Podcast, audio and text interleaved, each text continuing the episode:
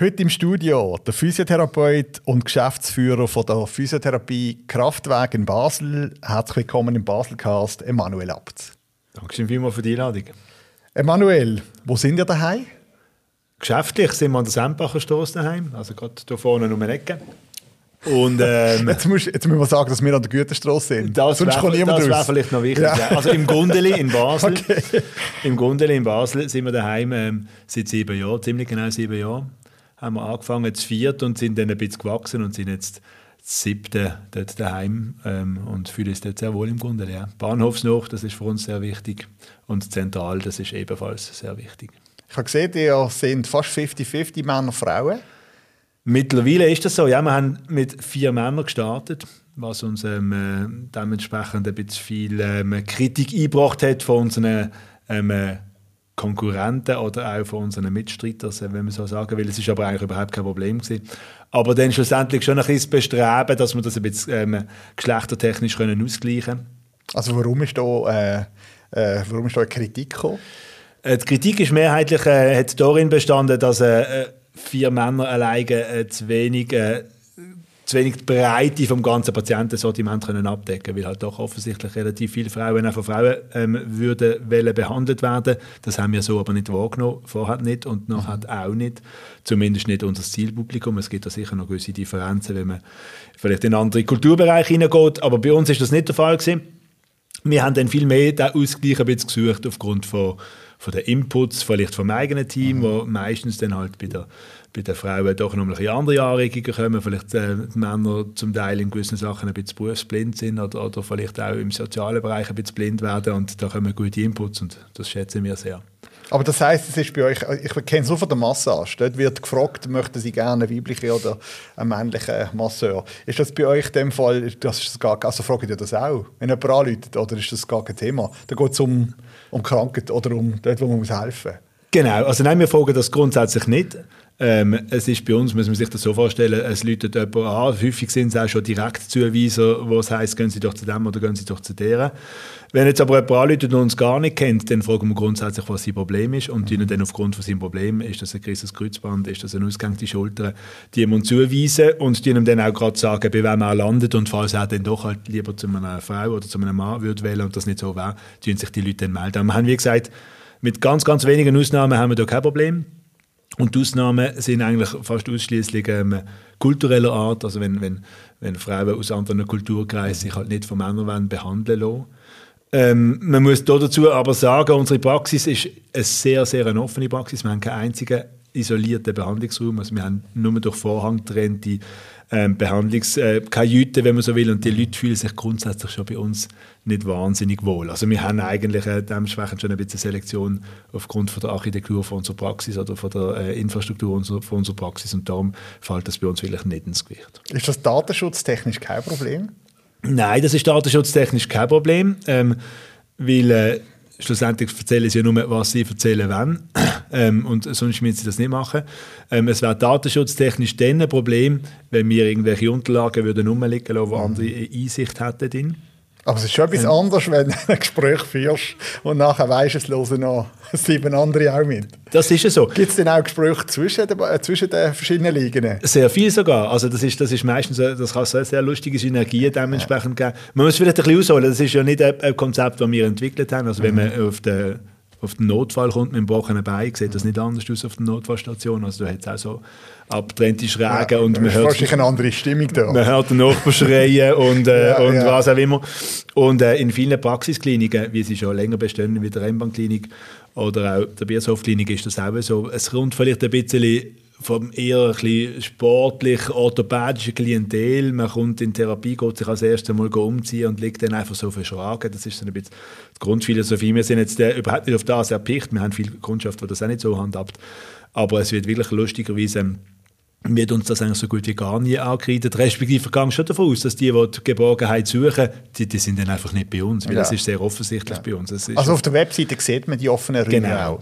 Ich habe gesehen, die haben dort auch noch Schulungsräume. Also tun die Räume jeweils umgestalten nach dem, was ihr anbietet, oder gibt es fixe Abteilungen, die immer so eingerichtet sind? Also grundsätzlich ähm, ist es fix so als Physiotherapie eingerichtet. Wir dienen am Wochenende, die wir zum Teil Kurse anbieten. Kurse im Bereich von der Sportphysiotherapie und von der Orthopädie, also physiotherapeutischer Bereich von der Orthopädie. Und äh, dann die wir einfach den einen Trainingsraum so ein bisschen ummodeln, mhm. also als, äh, als ähm, Therapieraum, respektive es wird auch viel, sehr, sehr viel praktisch ähm, unterrichtet, dass er so kann genutzt werden kann.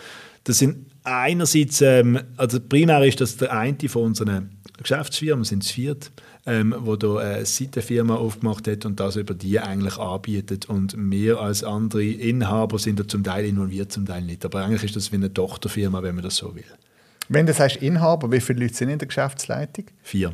Das sind die vier, vier Gründer, die für mir vier Männer also seit Anfang. Das ist Anfang, das, Anfang, das, das Gründerteam ja. Genau. Ja, so viel zu der Frauenfrage. Wenn Sie dann die nächste Frau in Geschäftsleitung nach? Ähm, das ist nicht geplant, muss ich ganz ehrlich sagen. Ähm, also grundsätzlich ist es schon mal so, dass wenn man zu viert in einer Geschäftsleitung ist von, von einem... Das ist echt schlecht, dann hast du ja 50-50. Ja, wir haben da ein bisschen ja. vorgesorgt. Wir haben natürlich einen Fünften drin, der in dem Moment dann davon mitstimmen falls es zu einer so einer Pattsituation kommt. Das ist, das ist unser Treuhänder, wo wir da sozusagen in die Situation reingeboxt haben. Das ist aber noch nie der Fall gewesen. Wir können zum Glück das äh, bis jetzt recht gut ausdiskutieren. Nein, das Grundproblem ist ein bisschen, wenn man, wenn man in einer Geschäftsleitung zu viert ist und weitere fünf Mitarbeiter haben mit dem Sekretariatspersonal, jetzt ist das ein bisschen ein Missverhältnis von Chef zu mhm. Angestellten, wenn man so will. Ähm, das werden wir sicher nicht noch weiter ausbauen. Es stellt sich natürlich dann die Frage, wenn jetzt jemand aus der Geschäftsleitung will austreten aus äh, persönlichen Gründen, äh, ob man da grundsätzlich jemanden würde nachziehen und wenn man dann das würde wäre sicher die Diskussion dann, äh, ähm, müsste man die führen, ob das vielleicht eine Frau könnte sein, ob das etwas würde bringen, ob das gewisse Vorteile hat. Sicher nicht wegen der Frauenquote, das muss ich ganz ehrlich sagen. ich bin nicht so ein Frauenquote-Freund, aber, ähm, aber vielleicht wird es gut tun, das ist durchaus möglich, ja was muss man oder wie muss man heute unterwegs sein als Physiotherapie, dass man erfolgreich ist? Unterschiedlich. Also es gibt ganz, es gibt viele verschiedene Strategien, glaube ich, die zum Erfolg können feiern äh, in unserer Branche. Also darf ich mal etwas fragen? Müsst ihr überhaupt etwas machen? Weil faktisch, wenn du irgendwo einen Termin willst, alle sind immer ausgebucht. Das ist so. Also wo, weißt, wo fängt der Erfolg überhaupt an? Die Frage ist ein bisschen, was ist der Erfolg? Ist der Erfolg, ähm, einfach eine volle Praxis zu haben und dementsprechend den Cash heimbringen, den man muss haben? Oder ist der Erfolg, wenn man sich in seiner Wunschszene wirklich auch durchsetzen kann und die Zubringer ähm, kann, ähm, generieren, was man gerne hat und die Patienten, die man gerne hat? Ich denke, ähm, wenn man so Allesfresser ist, ähm, dann muss ich vielleicht schon sagen, ist es nicht eine wahnsinnige Challenge im Moment bei der jetzigen Marktentwicklung, ähm, einigermaßen erfolgreich zu sein. Und das und um auf die erste Frage zu kommen, sind auch die beiden Strategien. Also es gibt im Moment es ist ein Physiotherapie, die so nach der Wachstumsstrategie geht. Es gibt große Zentren, die ein Zentrum aufmachen, so wie die Fitnesszentren in der Ostschweiz und in mhm. Bern und so. Und immer am Bahnhof und groß und schön und lässig. Und, und das ist auch wirklich groß und schön und lässig, da will ich gar nicht sagen. Das macht die Kleinen nämlich ein bisschen eifersüchtig, weil da natürlich eine andere, äh, ähm, eine andere Power dahinter ist. Aber dort ist ganz klar die Wachstumsstrategie, das funktioniert sehr gut und die nehmen dann, was reinläuft. Mhm. Und dann gibt es aber halt andere, die sagen, nein, wir, wir sehen das als, nicht, das als unser Produkt und wir wollen uns dort ähm, ähm eigentlich dort äh, einen Namen schaffen und das, denke ich, ist jetzt eher ein unser Weg, dass man dann mit gezielten Leuten zusammen schafft, ein gezieltes Publikum eigentlich ansteuert, ohne jetzt auszugrenzen, selbstverständlich. Aber auch ganz klar sich dann gezielt weiterbildet, dass man sich dann auch dementsprechend genau dort attraktiv macht. Und das ist sicher auch eine Erfolgsstrategie. Das funktioniert jetzt zumindest in unserem Fall und im Fall von, von Kollegen, die ich gut kenne, die eine ähnliche Strategie wählen, funktioniert das recht gut. Und es hat in meinen Augen oder in unseren Augen äh, auch eine gewisse Nachhaltigkeit ähm, und, und macht uns mehr Freude. So. Aber ich würde nicht sagen, dass das andere nicht funktioniert. Im Moment funktioniert relativ viel, das stimmt. Du hast vorher das Wort Cash benutzt. Ähm, ich weiß von Physiotherapeuten, ähm, dass die, die haben ja eure, eure Verbandstarif eigentlich, mhm. oder? Und die verdienen ja mehr oder weniger Geld, wenn sie am Arbeiten sind. Mhm. Und von dem her kannst du ja die Marge nicht un unendlich aufschrauben. Also von dem her, die Tarif ist gesetzt und wenn du eine Stunde kannst arbeiten dann verdienst Das ist so. Jetzt, wo kommt denn der Punkt, weißt, von Anzahl Mitarbeiter, wo du musst sagen, du musst so praktisch so und so viel können auslasten, dass es überhaupt rendiert. Schaffen ihr, hat da jeder seine, eigenes, seine eigene Kostenstelle und sind wie eine Gemeinschaft oder schaffen ihr in einen Topf hinein, egal wer wie viel macht? Und wie ist das, weißt, was ist so das Businessmodell von einer Physiotherapie mit jetzt eben zwischen sieben und zwölf Leuten?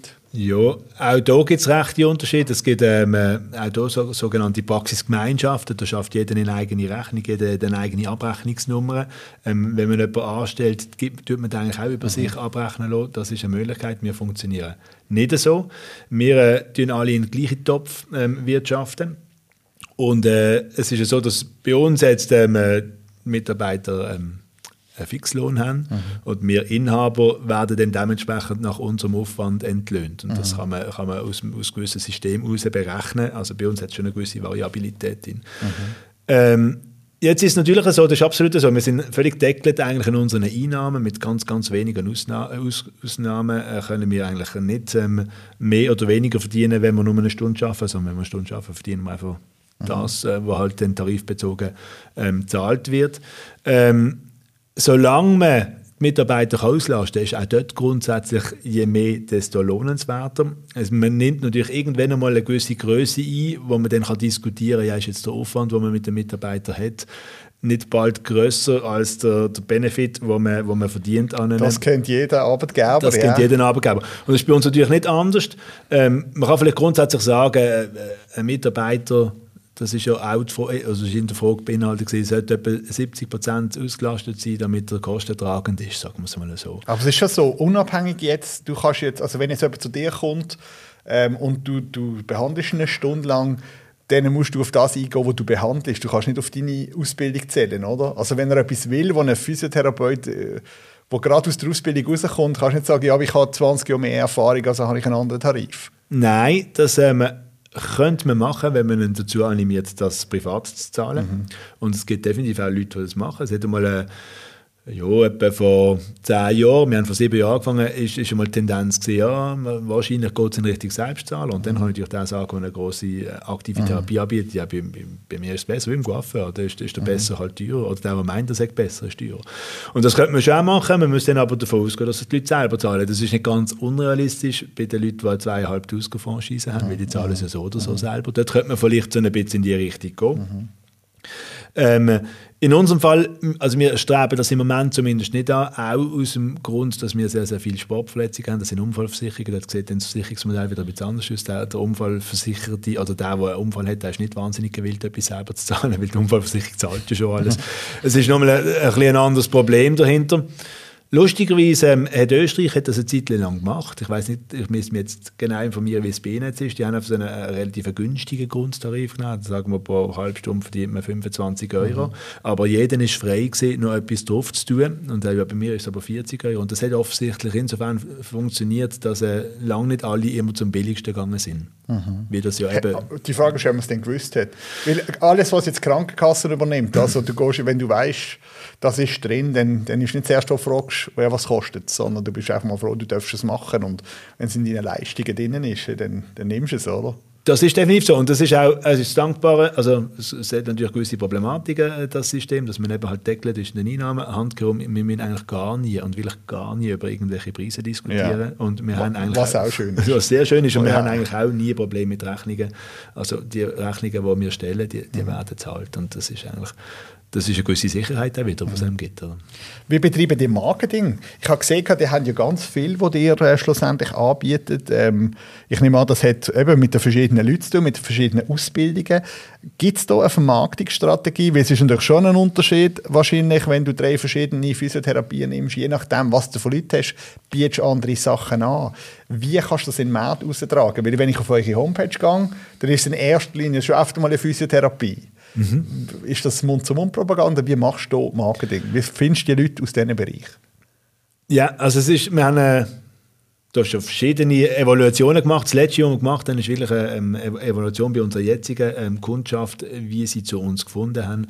Und das deckt sich auch mehr oder weniger mit den Aussagen von, von vorgehenden ähm, Publikationen, die nicht von uns gekommen sind, ähm, dass eigentlich Mund zu Mund und direkte ähm, direkte Zuweisung durch den Arzt machen, machen sehr, sehr viel aus. Also immer im Bereich von 90 Prozent. Und dann muss man sich natürlich fragen, okay, will man jetzt auf die anderen 10 Prozent wahnsinnig Wert legen, mhm. wo dann, wo dann in, in, in Form von, von irgendwelchen medienwirksamen Geschichten könnten basieren oder will man einfach schauen, dass bös gesagt das Networking mit, mit den zuweisenden Ärzten möglichst gut ist mhm. und Mund-zu-Mund-Propaganda hoffentlich gut ist aufgrund von der Qualität, die man halt liefert. Und wir haben uns schon primär auf das fokussiert. Also wir Gibt es da irgendwelche Bestechungsmodelle? Bei den Frauenarzt weiss ich, weißt, wir haben schon für so viele Branchen geschafft. ja. Ein Frauenarzt hat mir mal erzählt, da hat die Pharmafirma, die die Bestellungen ähm, bekommen hast, hat er den Fax gerade dazu geschenkt. Ja.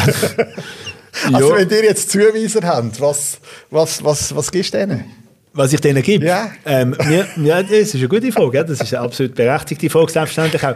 Ähm, äh, wir kennen sie natürlich privat zum Teil, was, was dazu kann führen, dass, dass man mal äh, das ein oder andere Bier ausgibt, wenn man, wenn man etwas zusammen trinken aber das beruht auf Gegenseitigkeit. Was man am Anfang macht dann diesbezüglich, und das ist, das ist nicht zu unterschätzen, ist, dass wir ähm, einmal im Jahr so, eine, so ein Event gemacht haben. Mhm. Ähm, ähm das ist äh, mal ist die Fußball-WM gesehen, haben wir das als Anlass genommen, das Final bei uns zeigen und grillieren vorne dran und mhm. haben dann schon eigentlich die Zubringer, also die eingeladen, die wir ähm, als Zubringer schon haben vor allem. Dann sind eigentlich marketingtechnisch sind deine Kunden eigentlich deine Zulieferer. Wenn man das so will. Ja, die Kunden, die so. kommen ja eh, auch dann die Kunden, aber der Zwischenhandel so. ist eigentlich der Zulieferer. Das ist ja so, ja. ja. Ich habe gesehen, die haben, die haben starke Partner. Also das sind ja meistens im, im, im Sportmedizinischen daheim, ähm, Daltius-Klinik etc. Ähm, ist, hat das auch mit dem Hintergrund zu tun? Du ja, bist das begeisterter hat, Sportler. Ja, das hat mit unserem Hintergrund zu tun. Ich muss ja. vor allen vier sprechen. Erstens haben wir mit, mit vielen von diesen Leuten zusammen geschafft oder zusammen Sport treiben mhm. oder gegen sie Sport treiben. Das ist meistens mindestens so ähm, ähm, verbindend. Auch kann das sein, vor allem das Bierli nach dem Match dann. Und äh, es sind eigentlich ein, ein Großteil von diesen, von diesen ähm, Partnerschaften sind äh, berufliche und private Beziehungen vom Vorfeld schon. Wo man aber, und das ist ganz wichtig, dann natürlich weiterführt. Ähm, und, und es ist ja so, dass die, die, die Firmen, respektive die Spitäler ähm, oder die Ärzte, die bei uns auf der Homepage stehen, eigentlich ziemlich repräsentativ äh, mhm. sind für unsere Zuweiser. Und das, äh, das schätzen wir sehr. Und äh, zum Teil, wenn man auf der, ihre Homepage geht, sieht, das äh, finden wir dort vielleicht sogar unsere ähm, Aber weißt du, wie wird Logo. das abgemacht? Ist ja schlussendlich, wenn ich jetzt die kenne, oder? Ich jetzt als Arzt schicke ja meinen Patienten wahrscheinlich dort an, wo ich das Gefühl habe, dort wird mir am besten geholfen. Mhm. Jetzt kann ich die persönlich vom Bierle kennen, aber ich kenne die anderen sechs oder sieben nicht. Yeah. Gibt es da irgendwie äh, eine schriftliche Vereinbarung oder ist das einfach, irgendwann spielt sich das ein, dass du findest, ja, nachdem wir die Zehnte von dem bekommen haben, machen wir ein Label auf die Homepage? Nein, das sind, das sind, also Vereinbarungen darf man diesbezüglich eigentlich nicht. Es ist sowieso rechtlich ist es ein bisschen heikel, als ähm, zum aufs erste zurückkommen. Ich darf eigentlich nicht explizit einen Arzt empfehlen und mhm. die Ärzte dürfen nicht explizit Physiotherapeuten empfehlen. Aber es wird tagtäglich gemacht. Wird gemacht. Wir ja. werden nicht darüber diskutieren. Man müsste dann eigentlich, äh, man müsste dann korrekterweise sagen, ja, ich will dort gehen, aber Sie können auch im Telefonbuch nachschauen, alle anderen sind auch gut. Man kann es dann so ein bisschen ja, umschiffen ja, und, und, und sagen und das nicht, nicht explizit empfehlen. Ähm, wenn das aber zu so einer, zu so einer ähm, Vereinbarung, respektive zu so einer Zusammenarbeit kommt, ist, es der Regel schon so, dass man den, den Leuten anruft und sagt, schau jetzt mal, wir haben ja eigentlich relativ das gleiche Klientel und äh, magst du dich erinnern, der, der XY mhm. und so mhm. und der kommt ja wieder und ich schicke ihn dir und so, komm, wir uns doch verlinken auf der mhm. Homepage. Mhm. Funktioniert das eigentlich so und ähm, eben bei diesen Leuten, weil man es persönlich kennen, ist das eigentlich grundsätzlich auch nie ein Problem gewesen. Und ich glaube wirklich auch ein bisschen, ich meine, wenn natürlich jetzt ähm, ein Kollege von mir sich beim, beim Skifahren als Kreuzband reißt, dann ist es schon auch so, dass wir dann eher halt zu den Partnern verweisen, die dann auch wieder zurück zu uns verweisen. Das ja, ist ein, ja. ein Gang, das ist auch, ja gang und gäbe ist schlussendlich. Ja. Ich ja. zu deiner Ausbildung. Du hast äh, Physiotherapeut gelernt an der Bethesda-Schule. Ja. Genau, und nachher hast du eigentlich kann man sagen, eine Physiotherapeuten-Karriere angelegt. Oh, wenn es denn das gibt, ja. Also du bist im Universitätsspital, bist Abteilung Chirurgie gewesen, und dann bist du Leiter Physiotherapie von der Rennbahnklinik. Ja, ich bin zwischen zu kurz noch einfach normaler Mitarbeiter in der mhm. Rennbahnklinik, bevor ich dann ins Leitungsteam Was ist denn der Unterschied vom, vom, vom Leiter? Die Tremmerklinik ist ein Betrieb mit etwa dazu mal 17 Mitarbeitern, 18 Mitarbeitern um das herum. Und die haben ein Leitungsteam von drei ähm, Physiotherapeutinnen, die das Bindeglied sind zu der Geschäftsleitung, wo das Personalwesen, wo ähm, das Ausbildungswesen, wo das Weiterbildungswesen unter sich haben, Qualitätssicherung, all diese Sachen. Und das sind dort ähm, Physiotherapeuten die auf dem Papier eine 30-prozentige Anstellung in der Leitungsfunktion haben und eine 70-prozentige Anstellung in der ursprünglichen Funktion als ähm, Physiotherapeut am Patient. Und äh, dort hat es dann halt irgendeinen Wechsel gegeben und ich bin dann nachgezogen worden und äh, bin dort ähm, auch für ähm, Finanzen und Qualitätssicherung, äh, nicht für die Finanzen, für, für die Mitarbeiter und Qualitätssicherung zuständig gewesen. Und habe das gemacht. Das war für mich sehr eine lehrreiche Erfahrung gewesen, weil es halt dann äh, zusätzliche äh, Erfahrungen mit sich bringt, die nicht von dem Business können, das ich bis jetzt ausschließlich geschafft habe, mhm. mich weiterbildet und äh, und äh, apropos Karriere hat es mir dann eben aufgezeigt, was ich nicht unbedingt will. Das ist zum Teil auch sehr dankbar. Und was ist das? ich, ich habe gemerkt, ich will nicht langfristig ähm, das Bindeglied sein zwischen einer Geschäftsleitung und meinen Mitarbeitern. Mhm. Weil mhm. schlussendlich man dann halt sehr, sehr häufig Interessen muss verfolgen muss, unter Umständen nicht unbedingt die eigenen Interessen mhm. sind. Man hat vielleicht Interessen oder man kann die Begehren der Mitarbeiter fast besser nachvollziehen als die von der Geschäftsleitung, muss aber logischerweise Solidarität zum Geschäft äh, eine andere Meinung vertreten und der Spagat, den finde ich interessant, äh, mhm. lehrreich, man entwickelt Strategien, wie man es beiden kann recht machen aber langfristig tue ich eigentlich lieber das unterstützen, was ich wirklich unterstützen habe. Aber es war sicher eine gute Schule. Gewesen. Das ist es auf jeden Fall. Gewesen. Was ist denn der Grund gewesen, oder der Sprung in die Selbstständigkeit, dass du das Risiko eingegangen bist? Ähm, ja, der erste ist, man gesehen, dass es in meinen Augen gar nicht so ein großes Risiko war, wie wir jetzt vorhin genau schon gesehen haben. Hat, hat, hat der Physiotherapeut, wenn er eine Klinik schafft, ein Berufsverbot, also ein Konkurrenzverbot? Nein, nein, haben wir nicht gehabt. Okay. Nein, haben wir nicht gehabt. Ich habe aufgrund von der, von der ähm, Leitungsfunktion einfach eine, die relativ lange Kündigungsfrist gehabt. Mhm. Aber das hat sie eigentlich noch angenehm gemacht. Dann haben wir ein bisschen mehr Planungszeiten gehabt. Und das hat sie vor allem insofern angenehm, gemacht. Also die Tremberklinik ist nach wie vor ein sehr guter mhm. Partner von mhm. uns, dass man dann mit, äh, mit in sehr Guten dann auch gegangen ist. Aber ausschlaggebend ist eigentlich genau das gesehen, äh, was ich vorher gesagt habe. Also man, hat, man sieht dann im Beruf, ich habe dort 13 Jahre Berufserfahrung gehabt, plus minus. Ähm, man hat schon einiges gesehen, noch lange nicht alles natürlich, aber schon einiges gesehen. Man weiß bei gewissen Sachen schon, wie man es vielleicht selber ein bisschen besser machen könnte. Oder man hat das Gefühl, es wäre dann besser so. Ähm, man hat vielleicht keine Lust mehr, sich gewissen, gewissen Normen zu, ähm, zu unterwerfen und, äh, und schlussendlich ist es halt schon so, dass äh, äh gerade auch wenn man das Longfear anschaut, da muss man kein Hehl draus machen, ist man als angestellter Physiotherapeut, weil es halt eben äh, Einnahmequelle schon deckelt ist, ist irgendwann einfach fertig und man hat keinen Einfluss mehr, da irgendetwas da zu ändern, sei es mit Innovationen, sei es mit, äh, mit, äh, mit einem größeren Umfang oder was auch immer. Und die Kombination hat dann bei mir dazu geführt, dass ich dachte, ich fange mir mal an Überlegungen machen in die Richtung. Und dann ist der große Zufall gekommen, dass es drei von meinen Mitarbeitern ähm, sich die Überlegungen auch gemacht haben. Ich habe das so halb gemerkt. Jetzt bin ich ein bisschen politisch ins Problem gekommen, dass, dass es Mitarbeiter ja, sind und ich eine Leitungsfunktion. Aber, aber grundsätzlich ist das dann gut gegangen. Und, äh, und äh, ähm, habe ich es da gefunden. Und, und der große Vorteil ist, dass wir äh, zu viert, wo wir den Wechsel gemacht haben, als wir uns alle kennt haben, im Privaten, aber halt eben auch im Geschäftlichen. Das ist ja häufig so ein Problem. Zwei Kollegen machen einen Beiz auf und dann verstreiten sie sich, weil sie gemerkt haben, dass sie nicht die gleichen Vorstellungen mhm. mit den Finanzen haben oder was auch immer. Und das haben wir natürlich nicht können ausschließen, aber es ist doch, äh, wir sind davon ausgegangen, dass das gut kann funktionieren und bis jetzt hat sich das zumindest bewahrheitet. Jetzt bist du schon lange auf dem Beruf. Was hat sich verändert in der Zeit, äh, seit du angefangen hast? Ähm, der Tarif, aber nur ganz, ganz wenig. du mich korrigieren, aber ja. die sind verbandsmäßig sind nicht wahnsinnig gut nein, organisiert, nein. oder? Ist das, ja. ist das, also die müssen auch zusammen stärker können auftreten. Ja, ich muss, ja, ich, ich, ich, gebe recht, aber ich muss ein bisschen aufpassen, da jetzt nicht in der Öffentlichkeit den Verband anzuprangern, weil ich selber bin im Verband, aber mache nichts dafür. Also ich finde es immer, immer ein bisschen schwierig, wenn man beilt, aber nicht macht. Und, und ähm, ja, wir haben nicht eine wahnsinnig starke Lobby, das ist ja so. Ja. Und jetzt zu der Corona-Zeit haben sie dann auch noch ein bisschen mit anderen Sachen zu tun. Jetzt kommt, passiert da erst recht nichts mehr. Ähm, das ist ja so. Aber ähm, der Beruf, würde ich jetzt mal sagen, hat sich wirklich nicht so wahnsinnig, der Beruf per se hat sich nicht so wahnsinnig ähm, verändert. Ich glaube, ähm, ich oder wir als Therapeut oder wir als Praxis uns hoffentlich schon ein bisschen. Ja. Mhm. Ähm, aber ähm, es haben sich zwei, drei politische Sachen ein bisschen verändert. Eine Zeit lang, ähm, oder als ich angefangen habe, ähm, auch sogar noch mit der Selbstständigkeit, ist es so gewesen, dass es egal war, wie lange man behandelt hat. Man hat einfach den Tarifpunkt bekommen. Und dann mhm. haben wir gemerkt, dass es da gewisse Praxen gibt, die im 20-Minuten-Rhythmus arbeiten, um halt eben genau ähm, Gewinn optimieren arbeiten. Und dann haben wir dem ein bisschen eine Regel schieben äh, im Zeichen von der Qualitätssicherung hat dann äh, so äh, politische Vorstöße gemacht, die jetzt zum Teil schon wieder sehr in Diskussion sind, wo aber dazu geführt haben, dass es kurzfristig nicht möglich ist, der 20-Minuten-Rhythmus. Es gibt mittlerweile Praxen, die 25-Minuten-Rhythmus macht, weil das ist jetzt ein Schlupfloch. Dort. Also hat sich politisch ein bisschen etwas da und ähm, von der Qualität her kann man glaube ich sagen, dass ähm, die sich insofern nicht wahnsinnig geändert hat, dass das äh, in der Medizin grundsätzlich und in der Orthopädie und der Traumatologie, wo ich oder wo wir vor allem daheim sind, ist vieles auch ein bisschen Trends unterstellt. Da kommt dann wieder das Taping und dann kommt wieder, ist wieder alles Faszien und dann plötzlich wieder alles Muskel und dann muss man wieder Gelenk mobilisieren und dann muss es, ein Jahr später muss es unbedingt knacksen.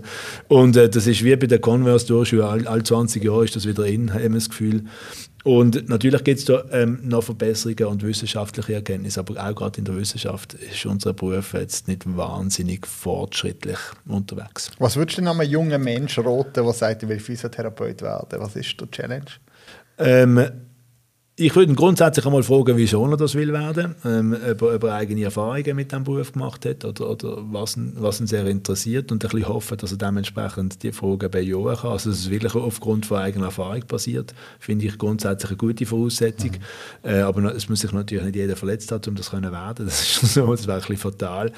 Ähm, wenn jemand in der Ausbildung drin ist, ähm, oder respektive, wenn er mit der Ausbildung fertig ist, empfehle ich sehr, oder bin ich sehr ein Verfechter davon, zuerst einmal in die großen Kliniken zu arbeiten und einmal die ganze Bandbreite, oder zumindest die Bandbreite von der äh, Berufsrichtung, was interessiert, einmal anzuschauen und nicht gerade in einer Privatpraxis und nicht gerade in kleinen Teams. Ich glaube, wir sind eine Berufsgruppe wie viel, die sehr viel voneinander lernen kann. Mitarbeiter voneinander, von den Vorgesetzten und so weiter oder von den Ärzten und die Zusammenarbeit findet einfach in großen Zentren mehr statt als in kleinen Zentren ich habe immer das Gefühl gehabt, gerade jetzt bei den Physiotherapeuten, ist eben die Osteopathie ist, hat sich extrem stark äh, etabliert in den letzten Jahren. Die sind ganz klar Physiotherapie bleiben, auch wenn du vielleicht noch Weiterbildungen gemacht hast oder, oder das auch anbietet, aber das schreibt jetzt so nicht aus. Was ist der Grund, dass du ganz klar gesagt hast, ich bleibe auf dem?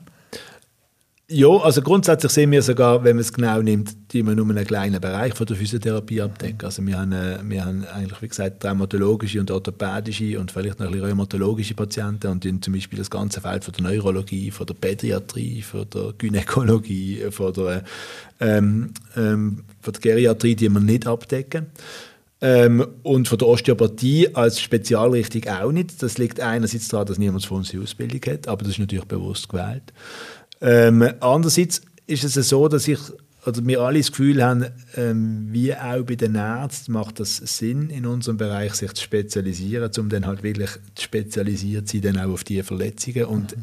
da komme komm ich wieder darauf zurück, ich, ich arbeite gerne mit einem Orthopäd zusammen, weil ich auch das Gefühl habe, wir reden ein bisschen vom Gleichen, weil, weil das meine letzten 15 Jahre Berufserfahrung auch gewesen und meine letzten, sage ich jetzt mal, fünf Weiterbildungen sich auch in diesem Bereich ähm, bewegt haben wenn ich jetzt hier stark in die Breite ging, oder wir als Praxis, würden wir einerseits ein bisschen Kompetenz in diesem Spezialgebiet verlieren. Und in einem Raum wie Basel, wo es ja so viele andere Anbieter hat, ist das auch problemlos möglich. Wenn man natürlich irgendwo in Duckingen eine Praxis hat, dann muss man wahrscheinlich nehmen, was kommt. Und dann macht es natürlich auch Sinn, dass man sich in die Breite orientiert. Das ist aber bei uns nicht der Fall. Und jetzt Osteopathie im Speziellen ich habe ähm, gute Freunde, die Osteopathen sind. Es ist ähm, auch nicht, ich persönlich sehe mich dort nicht so in diesem Bereich. Ich bin, ich bin jemand, der gerne ähm, Fakten hat, sofern es denn Fakten gibt in der Medizin, wo gerne mit Handfestem schafft, wo, wo mich auch lieber mit so Sachen, ich tue mich lieber mit Muskelbändern, mit, mit, mit Sehnen, mit Knochen befassen, als mit inneren Organen oder mit Energiebahnen oder mit, mit Sachen, wo ich selber ähm, nicht, nicht so wahnsinnig äh, den Bezug dazu haben. Also es ist schlussendlich auch eine persönliche Einstellung. Und, äh, und äh, Ja, ich glaube, es ist, es ist nicht nötig. Es ist vor allem dann nicht nötig, wenn man mit diesen Leuten zusammen schafft. Und wenn ich dann das Gefühl habe, dass jemand zu mir kommt, wo, wo, wo ich nicht kann abholen mit meiner physischen Art, dann äh, tue ich das sehr gerne weiter vermitteln und, und, und zu meinen Kollegen vermitteln und umgekehrt. Wie nehmen ihr jetzt die Corona-Krise wahr? Ja, das ist, das ist äh, ja, natürlich eine sehr interessante Frage. Ähm, lustigerweise mittlerweile nicht mehr stark. Also natürlich ja, die Leiden, die Leiden von den Menschen, die, die, bleiben ja. die Leiden von den Menschen, sie bleiben. Es gibt zwei, zwei drei lustige Veränderungen, die wirklich ähm, eigentlich logisch sind, wenn man retrospektiv das Ganze anschaut. Und wir haben relativ viel Unfall. Verletzungen, jetzt wird nicht mehr geshootet, es wird nicht mehr Handball gespielt, mhm. wird, es wird zwar wieder Ski gefahren, aber viel anderes nicht gemacht. Das heißt, es gibt schlichtweg weniger Unfälle. Das heißt, es, wir haben auch weniger Leute, die wegen Unfallverletzungen kommen. Wir haben aber gleich viele Leute, die kommen. Das mhm. zeigt Statistik. Und wenn man das genau anschaut, sind das jetzt halt wirklich, das klingt so blöd, aber es ist so die, die Homeoffice-Leiden. Also jetzt sind es halt Überlastungen im Nacken oder im Rücken oder schlecht, schlechter Stuhl, blöder PC. Und es hat wirklich ein bisschen eine Umverteilung gegeben von, von akuten Unfallverletzungen zu, zu chronischen Sitzbeschwerden. Zum Beispiel. Das heißt, wir merken es äh, von dem her ein bisschen von der Thematik, aber nicht von der Masse. Wir haben natürlich im ersten Lockdown haben wir auch kurz ähm, ähm, müssen stark reduzieren, was einmal geheißen hat, jetzt nur noch notfallmäßige Patienten behandeln. Da sind wir ein bisschen Opfer geworden von unserer eigenen Ausrichtung. Also wir haben eigentlich keine Notfallpatienten. Also die Leute kommen zu uns, weil es besser soll werden und nicht, weil es schlechter wird, wenn sie nicht kommen. Das merken, haben wir dort ein bisschen gemerkt, jetzt merken wir nichts mehr. Wir haben einen Tag lang Masken an, das gibt Sinn, viele andere müssen das auch machen, das ist nicht wahnsinnig schlimm für uns und wir hoffen, dass es bald wieder ähm, weggeht, aber lustig ist eigentlich nicht beruflich, also beruflich sind wir relativ wenig davon betroffen. Gerade jetzt in der Homeoffice-Zeit haben sich ja unglaublich viele ähm, mit Videoschulungen äh, und, und Videoturnen äh, haben sie sich an die Bevölkerung gewandt. Wie groß siehst du dort die Chancen mit, oder auch Gefahren von YouTube, wenn sich einen selber tapet? Jetzt gerade beim Tapen sehe ich sie nicht, sehe ich sie nicht ähm, gross, Gefahren. Ich würde es vielleicht dann, also beim Tapen müssen wir ein bisschen verifizieren, dass wenn, sich jemand, wenn man jemanden tapen will, dass vielleicht ein Sport eventuell gerade noch möglich ist nach einer, nach einer physischen Verletzung, dann kann man natürlich schon Fehler machen, wenn es darum mhm. geht, irgendein fragiles Gelenk zu stabilisieren mit Tape. Aber die Leute, das, die sich da selber tapen, das sind die, die irgendwelche Schmerzsyndrome wegtapen und das funktioniert oder das funktioniert nicht. Mhm. Und mhm. was kann? Man kann nicht kaputt machen. Nein, man ja. kann nicht kaputt machen. Es ist vielleicht, wenn man, wenn man ähm, schlussendlich dann äh, aufgrund vom Tape dann viel mehr macht, als man sonst machen würde. Aber meistens hören die Leute dann trotzdem wieder auf, wenn es weh macht. Also es ist, da sehe ich jetzt keine große Gefahr. Das ist für die Tape-Industrie sicher gut und für YouTube wahrscheinlich auch. Aber ähm, äh, es ist auch nicht etwas, wo, wo uns Angst macht, dass wir das Gefühl haben, die Leute, die Leute sich jetzt mehr selber behandeln und kommen nicht so zu uns. Das ist äh, mehr so eine lustige Zeiterscheinung, glaube ich. Kommen wir noch schnell ein bisschen auf dich als Person. Mhm. Du bist eben ähm Nein, das nimmt mich noch Wunder. Sportbetreuung. Mhm. Die haben Badminton, mhm. die haben Curling, Handball, Gladiators, also äh, Football, äh, Volleyball, Handball. Genau. Ja. Welche Sportart hat am meisten Verletzungen oder braucht am meisten Physiotherapie?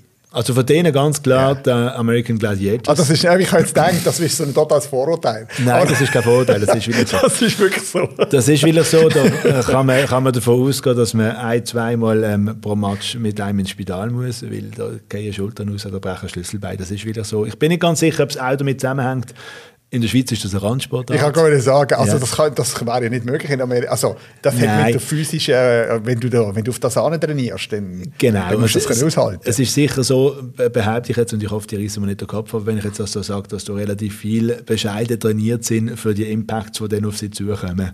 Und, äh, und dass das sicher dann auch noch verletzungsgefährdend mhm. ist. Mhm. Ähm, und sicher auch Technikfrage. Weißt, ich, wie, und sicher wie auch, technisch dass du besser bist, desto mehr kannst du wahrscheinlich das... Genau. Ja. genau. Ähm, und sonst ist es aber, sind es schon, ähm, ist es sicher Handball, wo, wo verletzungsgeförderter ist als Volleyball jetzt in dem mhm. Sinn. Ähm, Volleyball, wo aber sehr große ähm, sehr, sehr viele Belastungsproblematiken mhm. können entstehen, vor allem halt, wenn es in jungen Jahren intensiv trainiert wird. Also das 15-jährige äh, Mädchen oder die 15-jährige Frau, die viermal in der Woche trainiert, die hat dann doch schneller mal Schulter- und Knieprobleme. Ich glaube, da kann man sehr, sehr viel präventiv schaffen beim Volleyball mhm. und äh, prophylaktisch schaffen. Beim Handball ist es dann doch auch schon eher, dass dann mal etwas aushängt oder mal etwas aufplatzt. Und äh, Badminton und Curling, das sind eigentlich so Eventbetreuungen gewesen. Das, äh, das ist sicher nicht verletzungs... Also Curling gar nicht eigentlich. Was das legt oh, mal einer auf dem Eis. Ja, wir haben dort eigentlich ausschließlich Ja, also eben, was hast du denn überhaupt gemacht? Es ist, es ist eine, eine ganz schöne Anekdote. Also, es, es, gibt verschiedene schöne Anekdoten. So muss man sagen, das ist, ist die Walliser Mannschaft ist dort gewesen. Mhm. Es war eine Europameisterschaft in Basel. Mhm. Und, äh, also erstens ähm, habe ich die wirklich äh, kein bisschen verstanden und meinen Berufskollegen ist genau gleich gegangen. Und dann haben wir uns dann darauf geeinigt, dass wenn so ein kommt, dass wir einfach mal auf den Bauch legen und dann Rücken, äh, am Rücken massieren, weil das ist das, was in der Regel wollen. Und das sind wirklich also, äh, relativ unsportliche Leute gewesen, wenn man das so sagen darf. Und, äh, und ja, mit Sportverletzung hat das dann wirklich eigentlich nichts mehr, nichts mehr zu tun. Ähm, das kann man so sagen. Und Badminton ist insofern ein bisschen, das ist das, das äh, internationale Turnier von mhm. Basel, wo, wo immer ein paar Europäer und sehr viele Asiaten hat. Und äh, mhm. lustig ist dort, ähm, dass, dass man halt auch ein Verständigungsproblem häufig hat ähm, bei, den, bei den asiatischen Spielern. Ähm, und äh, Dort muss man aber eigentlich das Spielfeldbetreuung machen. Und dort gibt es doch dann immer wieder, dass irgendwie ein umknickt über mhm. Und dann hat er reglementär, äh, vom, Reglement her sehr, sehr wenig Zeit, um sich um das Problem zu kümmern. Da geht es eigentlich mehr darum, ähm, zu entscheiden, soll er weiterspielen oder soll er nicht weiterspielen. Also dort macht es Sinn, wenn man so gewisse Tools hat, relativ schnell können zu entscheiden, ob jetzt das noch verantwortbar ist, ob der Knöchel gebrochen Ach, Dann sind ihr eigentlich wie, wenn ein Festival ist, gibt es immer so ein Zelt mit dem Roten Kreuz. Ja, das ist, das so ist ziemlich... Damen, oder? Und ihr sind das bei den Spitzensportveranstaltungen. Also bei den bei der, bei der Veranstaltungen ist das definitiv so und dann häufig hat man dann vor, vor dem offiziellen Start und nach dem ähm, nach dem Ende des Turniers haben wir dann schon aufgehoben, dass man regenerativ mit diesen Spielern schafft oder, oder ähm, präventiv mit denen oder vorbereitet mit diesen Spielern schafft vor dem Turnier. Aber während dem Turnier ist man will so ein bisschen Samariter dort, mhm. wo, mhm. wo halt einfach ähm, orthopädiespezifisch interveniert, wenn es irgendetwas zu intervenieren gibt. Wie fest kann ein Physiotherapeut einwirken? Wenn ich jetzt, nehmen wir einen Roger Federer, der jetzt gerade, nein, der spielt jetzt gerade nicht, mhm. aber der Nadal hat jetzt gerade einen harten Fight gehabt in der Nacht und äh, wenn jetzt der drei Stunden auf dem Platz steht und einen harten Match hat, dann jeder normale Sportler kann am anderen Tag kaum mehr laufen. Weil es ist ja nicht so, dass es einen nicht wird spüren mhm. Wie fest im Prozent kann dort eine Physiotherapie, wenn er gerade nach dem, oder ein Physiotherapeut, wenn er gerade nach dem Match kann Einfluss nehmen kann? Wie, wie fest kannst du in der Regeneration dort wirklich das verändern? Also in Prozent sagen kann ich das nicht, weil es ist extrem abhängig davon, hat der Nadal zum Beispiel mit seinen klassischen äh, Knäuelbeschwerden am Ligamentum Patella, dort kann man sicher viel, viel mehr Einfluss nehmen, prozentual gesehen, jetzt, wie wenn mhm. einer einfach ein bisschen auf der Schnur mhm. ist und, und halt einfach ein bisschen muskulär muss behandelt werden. Grundsätzlich schätzen das die Sportler sehr. Also und ist es mehr eine mentale Sache oder ist es wirklich auch, kannst du auch wirklich Nein, man kann schon. Man kann schon. Man kann muskulär kann man sich regenerativ mhm. wirken, das merkt, das merkt man deutlich. Ähm, und man kann vor allem aber dann, wenn schon bestehen, wenn so leichte Überreizungen schon bestehen, dann kann man relativ viel machen. Mit, mit relativ intensiven Therapien kann man so einen vielleicht noch durch ein Turnier bringen. Mhm. Ähm, was ganz klar ist, wenn einer dann ein bisschen ans Limit kommt, körperlich, irgendwann braucht er Pause. Und was, mhm. was jetzt, wenn man das Tennis anspricht, ähm, dann häufig halt nicht geht, ist ein Turnier nach dem anderen, vor allem wenn sie dann nicht mehr weiter können. Und entweder sie verlieren dann in der nächsten ersten Runde und sagen, na ja, du hast extra gesehen, der hat gut Pause gebraucht. Vielleicht ist es auch so, mhm. ist noch schwierig zu sagen. Oder es ist halt wirklich nicht mehr gegangen.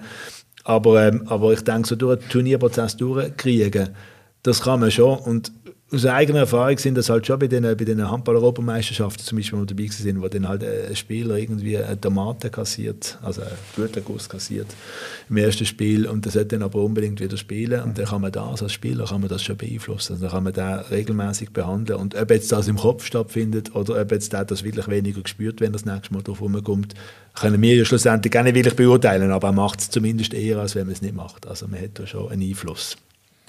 Jetzt kommen wir zu dir als Sportler. Eben, du bist ein hervorragender Curler. ja, genau. Wahnsinnig. du bist Handballer gesehen. Ja. genau. Das, ist das deine Größe geschuldet oder wie bist du zu dem Sport gekommen?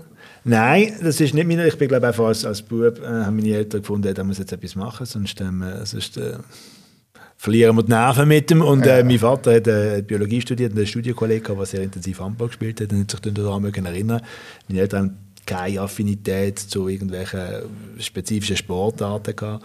Ja, weil Handball ist ein harter Sport. Ja, ja. Man sieht es von außen nicht so, aber also Kreisläufer, das ist, da geht ja. Das ist so, ja, ja. ja. Hat dir das gefallen? Hey, mir hat das gefallen. Also, ja, doch, mir hat das gefallen. Mir hat das vor allem dann gefallen, wenn man so clever war, dass es einem anderen weniger gemacht hat wie einem selber, was mehrheitlich gelungen ist.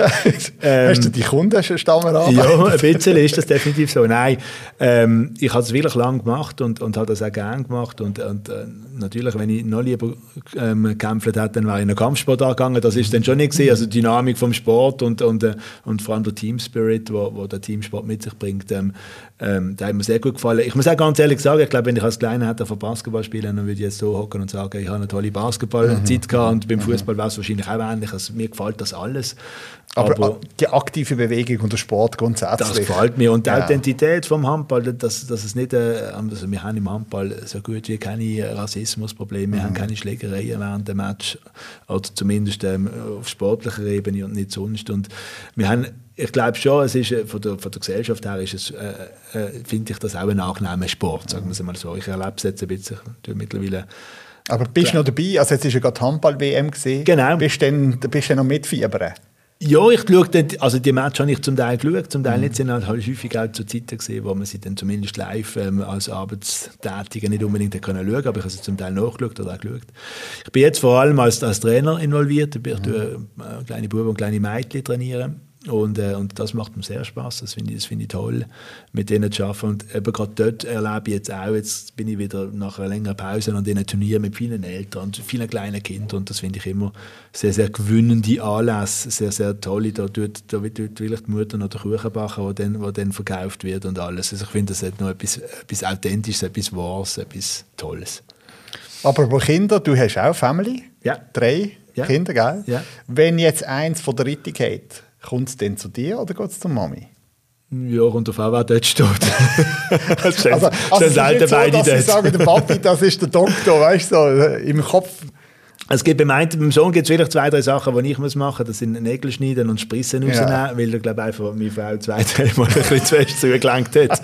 ähm, und, äh, und, und Pflasterli. Also ich glaube, ich glaube, die Kinder, die Kinder sagen, ich, ich mache es lieber wie meine Frau. So muss man es, glaube ich, sagen. Ich finde es ich eigentlich, wenn einer ein Loch im Kopf finde ich es fast noch spannend, das irgendwie zuzukleben probieren. Meine, meine Frau findet, Jesus Gott, hilf mir. Von dem her landen sie dann vielleicht schon eher bei mir, wenn ich dann rum bin, aber ich glaube, das liegt mehr an, an, an mir als an den Kindern. Ich glaube, ich will da nicht meine Frau. Warum bist du denn nicht Arzt geworden? Hey, das ist eine gute Frage. Ich glaube wirklich, der Berufsweg hat mich dort ein bisschen mhm. abgeschreckt. Ähm, ähm, ich ähm, wollte arbeiten, habe gerne arbeiten, habe zwei, drei gute Kollegen gehabt, die das gemacht haben und wo, dann, wo ich dann schon zwei Jahre geschafft habe, haben sie immer noch studiert. Aber grundsätzlich thematisch ähm, kann man sich die Frage schon stellen. Ich hätte das auch interessant gefunden. Ja. Wo siehst du dich in zehn Jahren? Das ist eine sehr gute Frage. Ähm, und was ich wirklich nicht beantworten kann. Ähm, ich, Im Moment bin ich sehr zufrieden dort, wo ich bin. Ähm, äh, fühle mich sehr wohl in dem Umfeld, wo ich, wo ich arbeite. Mhm. Ähm, ich glaube aber eher nicht, dass ich ähm, meine Pension in dieser Position wieder erlebe. Ähm, was aber kommt, äh, ist für mich, ich kann es wirklich nicht sagen. Ich, mhm. ich, ich bin aber auch kein, kein Mensch, der unbedingt die nächsten 20 Jahre muss geplant haben. Ich bin recht, äh, für mich stimmt es recht, wenn ich sage, die nächsten zwei Jahre ist es wahrscheinlich so, wie es jetzt ist und dann schauen wir dann nochmal. Ich weiß es wirklich nicht. Emanuel Abt von der Physiotherapie Kraftwerk, danke vielmals, dass du da bist, dass du geöffnet hast. Deinem Team und deiner Familie alles Gute und passt auf euch auf. Dankeschön vielmals, Dankeschön. machen wir. Der Baselcast, produziert von fadeout.ch